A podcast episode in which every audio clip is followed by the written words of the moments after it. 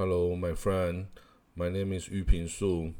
Today, I would like to introduce my new series of uh, history that is 4,000 years history of the Mongolian and nomadic people in uh, Eurasia continent.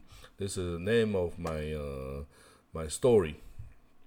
Okay, and why I will say, I mean, to to say this story the reason is simple because uh, in uh, 2009 I was you know working in uh, Taiwanese representative office you know this diplomatic mission in Ulaanbaatar Mongolia. And Ulaanbaatar is the capital city of Mongolia. And Mongolia this country is also the the country that is main is a majority of uh, population is a Mongolian people. Mongolian people, you you know, it, it was once a big empire in the Eurasia continent. Know, it strays from the East Europe, uh, from Poland, you know, from whole uh, Europe, for the Russia, it's a Golden Horde Khanate, and to the Middle East, it's a Il Khanate and in uh, Central Asia it's uh, Chagatai Khanate, and in uh, Mongolia and in whole China it's a Yuan dynasty. It was once the largest you know empire in the world, and it's still you know the Mongolian people are still here in the Mongolian you know state, and that's why I inspire me. You know the history of the nomadic people. It's quite different way of living than the other agriculture people. And the reason is simple because you know in the north of uh, the the big continent, actually the the winter is so long. In Mongolia, I remember it's like eight or even nine months of snowing season. It means that most of the time the summer times were very short in the land, you can only have some grass and some bush, and of course there's a forest in, on the mountains area, but most of the time the time is limited. You know, to agriculture is not enough time for that. So to raise animal and let animal eat the grass and uh, eat the bush, it's the only way that the people can make a living from that. So, and uh, you know, between China and today's Mongolia, there's a big desert called Gobi Desert. Gobi Desert is not a, a sand desert like uh, like uh, you know the Sahara Desert in uh, Africa or or other. It's a rock desert. It means if there's not enough rainfall to support the plant, then it's a desert. If you have abundance of water, waterfall, there's a there's a, could be flower, could be grass in the, in the Gobi Desert. And today we can we can find many dinosaurs fossils in the Gobi Desert in Mongolia area. And in the capital city Ulaanbaatar, you can find the Natural History Museum, which you can see many, many dinosaurs uh, fossils, you know, even dinosaurs' eggs fossil. It means that, you know, billions years ago on Earth, the Gobi Desert could be totally different landscape. It could be, it must be uh, full of water, glass, plant, animals. That's why those big, giant size dinosaur can make a living, they can hunt, they can eat, you know. So today, under the Gobi Desert, we can find abundant of uh, uh, natural resources such as uh, coal, especially it's a coking coal, and also something you know like other uh, fossil energy, like uh, you know make from the organic material, you know like uh, the others. In in the Gobi Desert, you know, in north of Gobi Desert, is a Mongolia. Mongolia is a you know a, a, plan that and it's a source of many big river, you know, flowing to the north to the ice, ice, ice ocean, and because it's a too, I mean, the winter times too long, so it's hard to support an agricultural civilization. But for a nomadic tribe, it's big enough to make the living, because they raise animal, they raise animal, so they need to travel from one place to another to find more water, find more grass for the animal they raise. You know, it's like a goat, sheep, horse, camel, and uh, cow. Sometimes others. So it couldn't be big. You know, it could be. Uh, uh, dozens of household, hundreds of household to form a tribe but it cannot be a big, you know, big empire. Big empire, it must be a lot of population, and the nomadic people. It's hard to form big size of uh, uh, empire or other forms of government because in the ancient time the communication tools were limited, and even the ancient nomadic people, most of them they don't even have a the I mean uh, writing, you know, alphabet. They only they can only speak or do the painting, something to to make their own history. So most of the nomadic people, nomadic tribe, they didn't they didn't live or they didn't record their history, and we need to I mean do the research on them on the the surrounding, you know, agricultural civilization, which they wrote the those or barbarian or you know invader, you know those uh, barbarian uh, tribe, nomadic tribe invading them. So they write down the history, write down the the war happened between them, and today we need to to study those you know nomadic tribes history through those agriculture countries history book. That's uh, like you know like uh, Mongolia, like uh, Turkey, you know everything is like this. So I'm happy that you know my mother tongue is Chinese, so I read a lot of history book. I can explain to you everything in Chinese. I mean, I can read the Chinese, explain to you in English, in French, or whatever.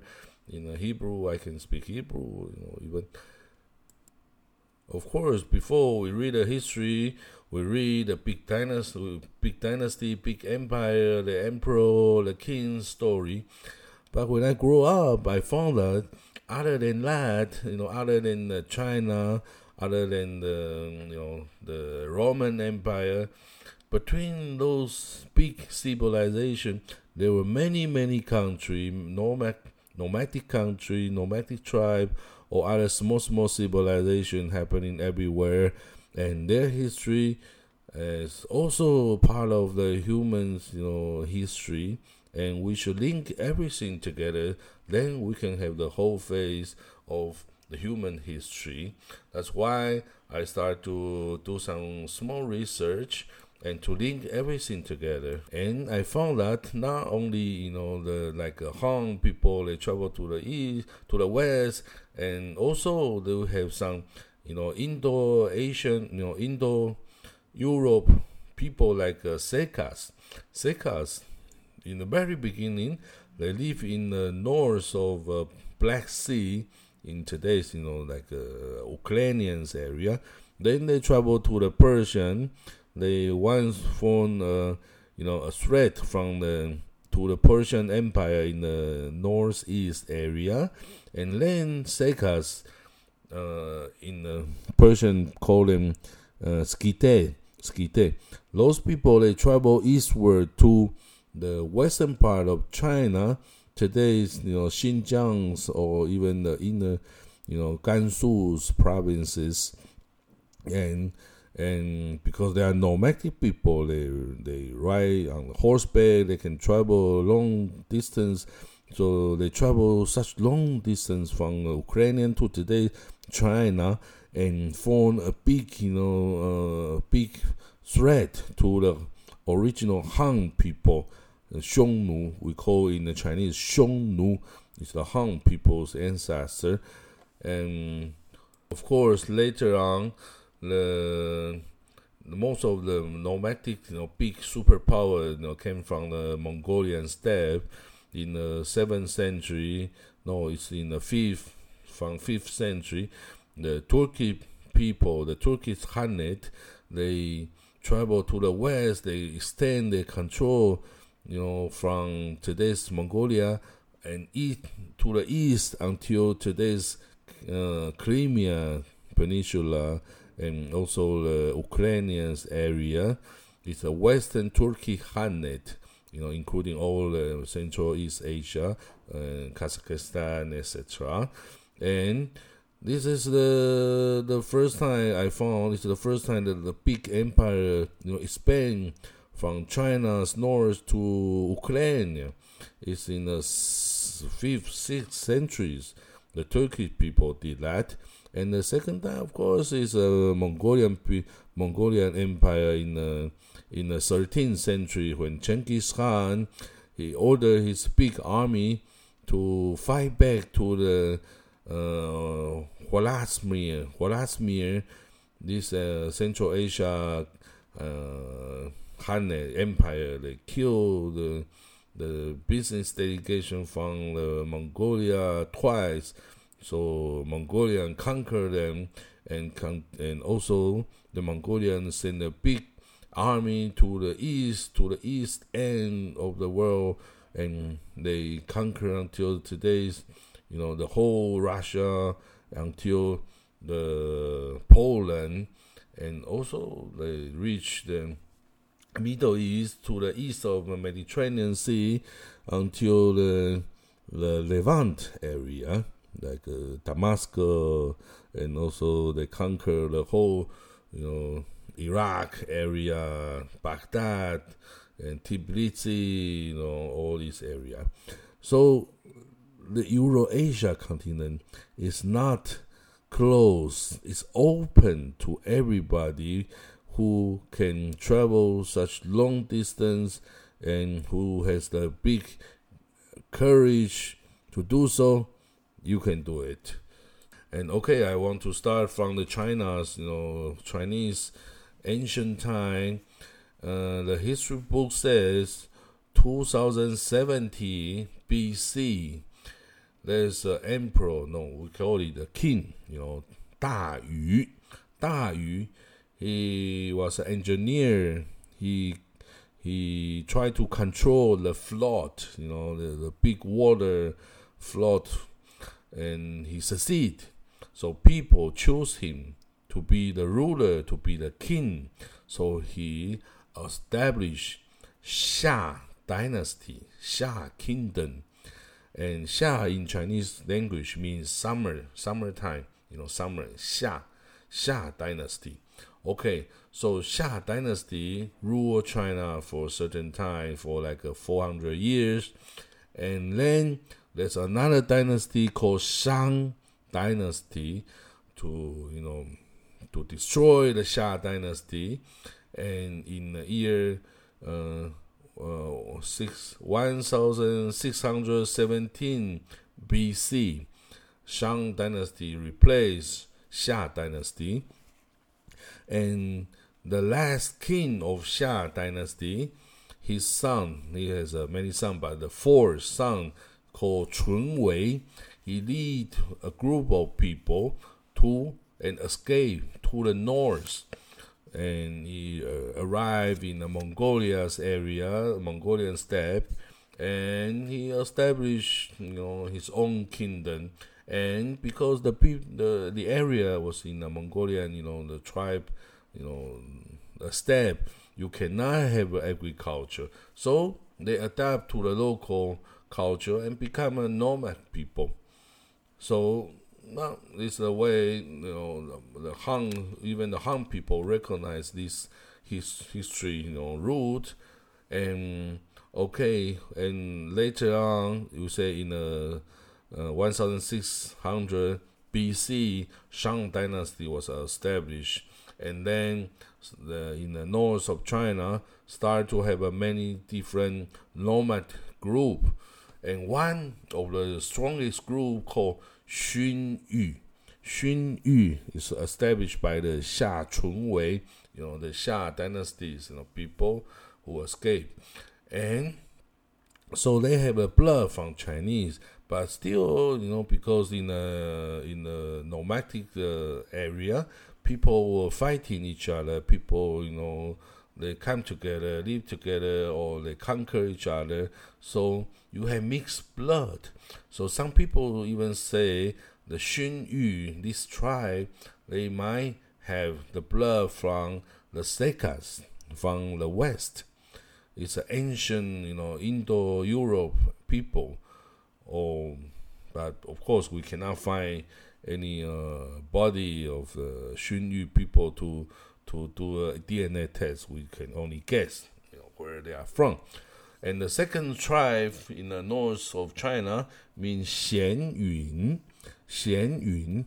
the Xian Yun was uh, also one of the tribe, and many uh, Chinese history books mention the existence. They fight with the Chinese, you know, empire, and they fight to each other. And the Chinese emperor in 800 BC, and he asks his a big general to fight to the north, and he defeated Xian Yun. By mean, he said the fighting was so harsh. The people, the soldiers were, the the battle was so harsh. That everybody was have a, you know, they don't have their food, they don't have their clothes because they need to support all the battle with the Norse barbarian people. Oh, that's that's it. And there's another group called another tribe called Gui Fang. Gui Fang. It means ghost. They are ghosts because they are barbarian. You know, because you know the agriculture people they they they discriminate. You know those people from the north because they think they they are robber. They they they just you know took whatever they need. They don't care what you think. They kill people easily. So Gui Fang is also a kind of uh, Indo-Asian uh, people come from the west because they have the white skin. White skin is all different than the you know yellow skin East Asian people, and this all these uh, small small tribe we say they have uh, in a Shang area. Shang area it's like two uh, one thousand two hundred years BC. They have uh, like 81, 81 different tribe you know, nomadic tribe fighting with China. You can see how difficult it is, and okay, but of course, you know, those people when those uh, nomadic people conquer, you know, or they they go tribal to China, many of them stay because the weather or the life in the agriculture field were much easier than the you know the nomadic life. And okay so until uh, i will speak until the uh, Xiongnu the Hun people you know emerge. There are all other you know some small tribe called Shanrong. Shanrong is is in today's Hebei area near Beijing area. He also you know invade and fighting with uh, with uh, Chinese that time, and there's a big big group, uh, big tribal group called Donghu, and Donghu is the enemy of Han people, and Donghu is existence it's a, it's a very ancient, and it's a it's around two two thousand years BC. They already exist, and they are fighting the uh, most of the time they were stronger than Xiongnu, than the Hun people. They have uh, like uh, 200,000 uh, horseback warrior, and they've they have many times you know war battle with the Chinese you know emperor kingdoms, and until around 200 BC, the Donghu was conquered by Xiongnu, by the Hun people, and their existence is less than a thousand years you know, until the Xiongnu defeat them. And time, Xiongnu has uh, uh, 400,000 warrior, you know, horseback warrior. And but of course, you know, Xiongnu defeated Donghu, but Donghu was split, and some people escaped from the battle, so it became Xianbei. You know, Donghu became Xianbei tribe and Wuhuan tribe. And now the modern linguistic, you know, expert found the Donghu's language, Donghu, Xianbei, Wuhuan, those people's language were Mongolian language. They are ancient Mongolian people. And Xiongnu, but Xiongnu is not. Xiongnu's language, we cannot find any you know similarity between Xiongnu's language with you know the Mong- with the Mongolian native language. There are three major language emerged from the Mongolian area. It's a Tungus language, Mongolic language, and Turkic language but the Xiongnu's language were not any of them.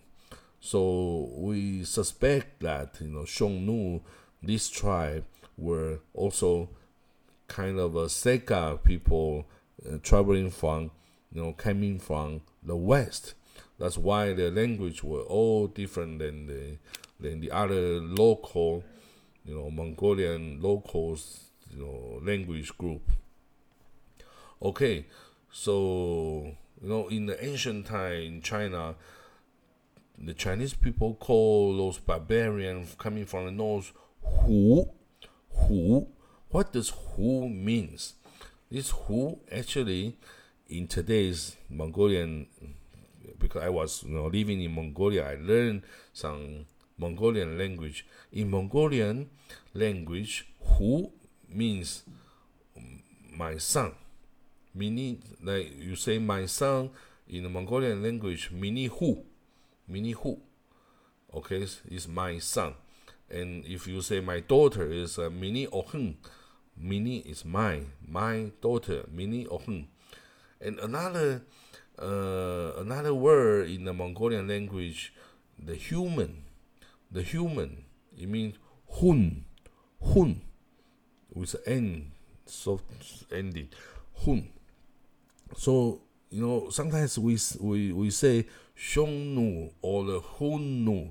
It might be some people calling somebody, you know, in a in a desert or in a steppe called uh, Hunnu. Yes, is there any people there? Hunnu, and people, you know, the Chinese people heard about it and said, "Oh, the the name, the tribe, its its name is called Hunnu."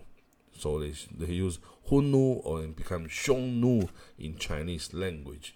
So anyway, the Hun, Hu, from the agricultural people side means it's a discriminating wording, but from the nomadic people, Hu means good things. It means uh, people. It's not a discriminating, you know, wording. It's uh, they are pride to be the Hu. they think Hu is a is a the big warrior, the strong man.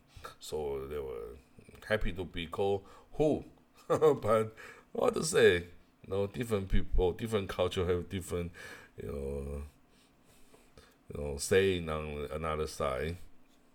Okay, so this uh, the history of the last time, you know, the Chinese people face the threat from the north of nomadic people, and this is the time when the, in the west there's a Greek civilization, and in the Middle Kingdom of the Egypt, and in the ancient kingdom of uh, Israel, is a time when the you know the king of Solomon, king of Day, King David, King Shaul, King Shaul you know, all these times the same.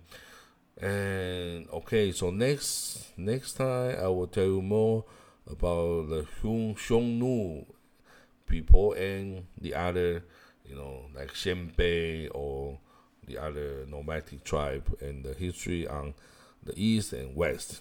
So this is this is today. I hope you like the story and please follow me to follow other story about the human human race. Thank you for your listening. Bye.